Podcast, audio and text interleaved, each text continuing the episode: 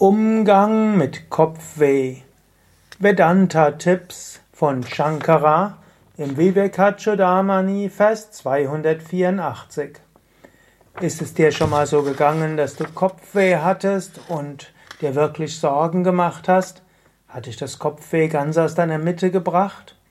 Dann lausche, was Shankara für einen Tipp dir gibt im Vivekachudamani, Vers 284.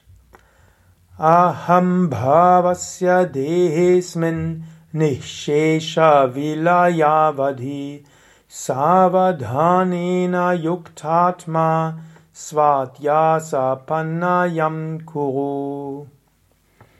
Beseitige mit wachsamem und konzentrierten Geist die Projektionen auf das Selbst, bis die Identifikation mit dem Körper restlos überwunden ist. Also Identifikation des Körpers. Kopfweh kommt, Kopfweh geht. Krankheiten kommen, Krankheiten gehen. Manche Krankheiten, chronische Krankheiten, bleiben vielleicht dauerhaft, aber nicht wirklich dauerhaft. Sie treten mal in den Vordergrund deines Bewusstseins, mal sind sie nicht in deinem Bewusstsein präsent. Neti Neti, du bist nicht der Körper und du bist auch nicht das Kopfweh. Du könntest das beim nächsten Mal ausprobieren. Wenn du bemerkst, da ist Kopfweh, dann einen Moment lang nimm das als Gelegenheit für Vedanta, für Jnana Yoga.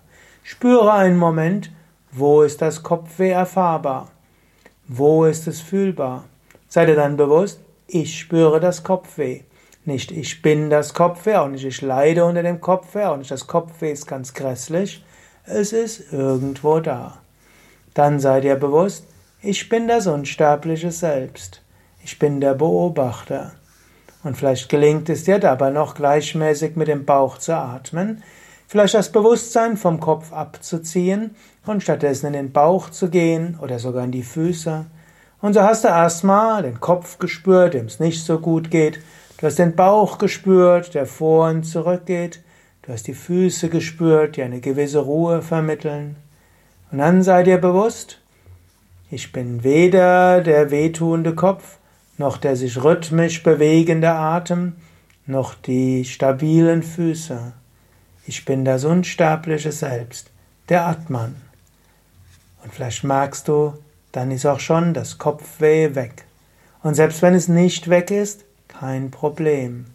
Du bist das unsterbliche Selbst. Und alles, was nicht das unsterbliche Selbst ist, geht schon vorbei.